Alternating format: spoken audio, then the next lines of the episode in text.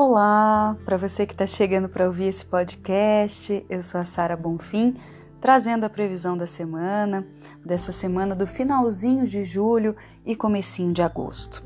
Pois de acordo com o tarô, a energia dessa semana saiu como a carta do enforcado.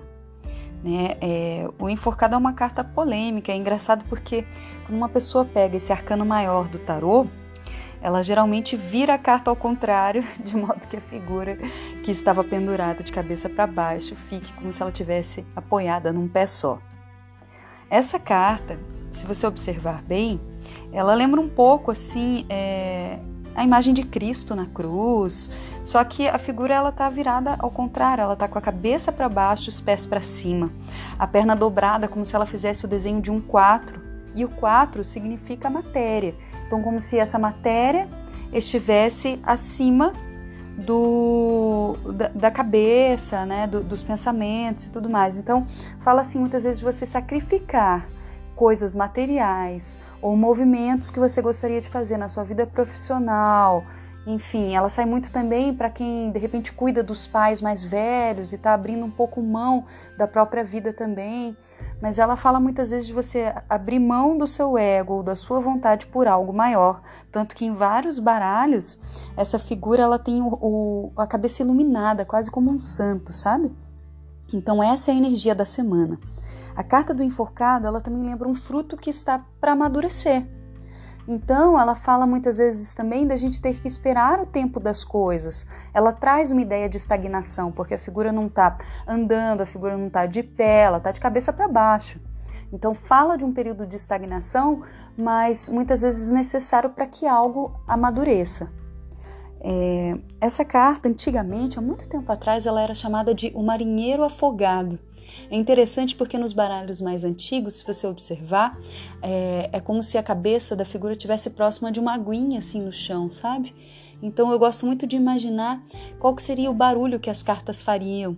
E aí, nesse caso, no caso do enforcado, imagine ele ouvindo o barulho dos bichos da terra, dos vermes, daquela aguinha ali correndo próximo, sabe? Então, como se essa água simbolizasse as emoções dele, ele tivesse isso tudo vindo à tona, ele conseguisse perceber o que vem dos lugares mais ocultos. E aí, o caminhar dele, desse enforcado, está no céu. Olha que coisa linda! Essa carta, ela, ela lembra muita coisa dos santos também, sabe? Para o mundo parece que você é louco, você está vendo tudo ao contrário, mas é porque o seu caminhar está no céu, está no céu. Então, quando você tem clareza do que que está sendo exigido para você fazer esse sacrifício e realmente quer fazer com todo o seu coração, indica uma maturidade emocional muito grande. Enforcado também é como se fosse cheio de força, vem depois da carta da força, o arcano maior a força, então aquele que está repleto de força para conseguir fazer um sacrifício, né? Que seria esse ofício sagrado. É, um outro lado do enforcado que me vem é quando a gente fica usando os outros como desculpa para não realmente agir, para continuar na estagnação. Então, fica aí a dica também para você observar né, se esse sacrifício realmente é necessário ou se você está usando como desculpa para não agir. E o que vem que veio para essa semana. Como desafio da semana, a gente só, só veio arcano maior, gente. Interessantíssimo, né? O tarô ele tem arcanos maiores e menores. Todos têm a mesma importância, mas os arcanos menores eles falam mais de situações cotidianas, né? É, às vezes uma postura que a gente precisa incorporar. Os arcanos maiores eles trazem uma profundidade muito grande. Eles falam assim como se fossem questões da alma mesmo vindo à tona. Então eu acredito que essa semana vai ser uma semana bem intensa. A gente já está na lua minguante, então ver o que, que a gente precisa sacrificar, o que, que a gente precisa olhar para poder seguir em frente. O que está como desafio é a carta da lua.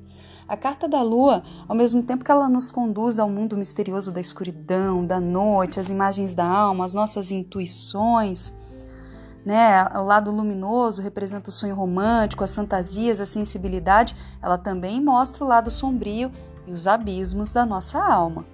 Então representa temores, incertezas, pesadelos, pressentimentos sombrios, o medo do invisível, tudo aquilo que a gente sente quando está andando sozinho numa floresta escura à noite. Então, quando a gente está vivendo a carta da lua, a gente muitas vezes é tomado pelas nossas fantasias, pelas nossas ilusões, os nossos medos e fica muito difícil é, ter uma clareza do que, que é uma projeção nossa e o que, que realmente é real, sabe? É uma viagem às profundezas, a viagem ao reino de Hades, a descida aos infernos, é a gente realmente olhar os nossos fantasmas e de uma certa maneira é, dominá-los, usá-los como algo a nosso favor. Então, assim, se você percebe que você tem uma tendência, por exemplo, a uma carência muito grande por causa de alguma coisa que você viveu lá no passado, lá na sua infância, na carta da lua, quando vem toda essa carência e você se permite vivê-la até o fundo e encontrar a raiz dela, você toma isso como um poder. Porque quando acontece de novo a situação, você fala: não, peraí, eu já sei que eu tenho essa tendência a manifestar essa carência, né? De repente, porque na minha infância eu não tive tanto amor. Então, como que eu posso usar isso a meu favor? Como que eu posso alimentar essa minha criança? Como que eu posso dar carinho para ela sem esperar que o outro venha fazer isso por mim? É só um exemplo, entende? A carta da lua ela pode ser muito poderosa. Eu sempre digo que quando a gente olha os nossos maiores medos, tem coragem de olhar os nossos maiores temores, é de lá que a gente tira mais poder. Falando na carta da lua, o cachorro latindo aqui ao fundo, né? A carta da lua ela tem dois cães e eu costumo brincar que esses dois cães, um é cor de carne no tarô de Marseille, que é mais antigo, e o outro ele tem uma cor azulzinha clarinha assim. É como se um fosse o, o lobo, um quer ser selvagem e o outro quer ser domesticado, que é aquele que está numa cor mais clarinha, que é muitas vezes a dúvida que vem, né? Quando que a gente tem que ser selvagem, quando que a gente tem que ser domesticado? E aí o que está a nosso favor, gente, nessa semana para o tarô é a carta do Sol. E a carta do Sol, ela é uma carta linda, né? Ela, ela mostra esse outro lado da Lua, que é o que a gente quer que venha à tona, o que, que a gente tem orgulho de mostrar, que a gente tem consciência, que a gente tem clareza, que a gente não tem medo de olhar, né? Mas ela também representa a nossa essência, quando a gente aceita a gente pelo que a gente é, para de ficar se julgando, de ter medo e, e, e vai para o mundo assim, sabe? Nu, aceitando a nossa dualidade, falando eu sou assim mesmo. Tudo que a gente viveu na lua já está claro aqui pra gente, a gente já se apoderou disso, a gente já, já renasceu, já se permitiu ser quem a gente é sem culpa, sem medo. E aí nessa alegria, nessa nessa intensidade toda, a gente acaba vibrando na luz e espalhando a luz para quem está próximo também, como o sol, né? Então, é isso que está a nosso favor, a gente confiar no que a gente sabe, no que a gente tem certeza e apostar nisso. Então vai ser uma semana muito positiva. O Sol também está no signo de Leão, tem tudo a ver com a carta do Sol. Né? Leão é aquele que, que ele brilha mesmo, ele gosta de ser o centro das atenções, ele tem orgulho de si. O Sol traz isso, dizendo essa semana assim, né, que isso está a seu favor e que não tenha medo de brilhar, não tenha medo de estar em evidência, inclusive, tá? É, o outro lado da carta do Sol, porque o tarô é assim, ele tem o um lado positivo e negativo, porque a gente está num mundo dual, né? Aqui na Terra é tudo assim. Não é à toa que o nosso cérebro funciona assim, dessa forma binária também. Isso não significa que né, as coisas funcionem dessa maneira, né? O universo, ele, a gente entende como dual, mas a unidade, na verdade, né? É o que manda em tudo. Mas aí, o outro lado da carta do Sol é a gente cair num egoísmo. Como está a nosso favor essa carta, então talvez seja importante você se permitir ser um pouquinho egoísta essa semana também, viu? Então é isso. Uma boa semana, boa sorte aí com esses desafios. E logo, logo eu gravo mais podcasts para vocês, falando da história do tarô. Em breve eu vou gravar um também contando da energia do mês de agosto com a Fernanda Penteado, que é uma astróloga maravilhosa.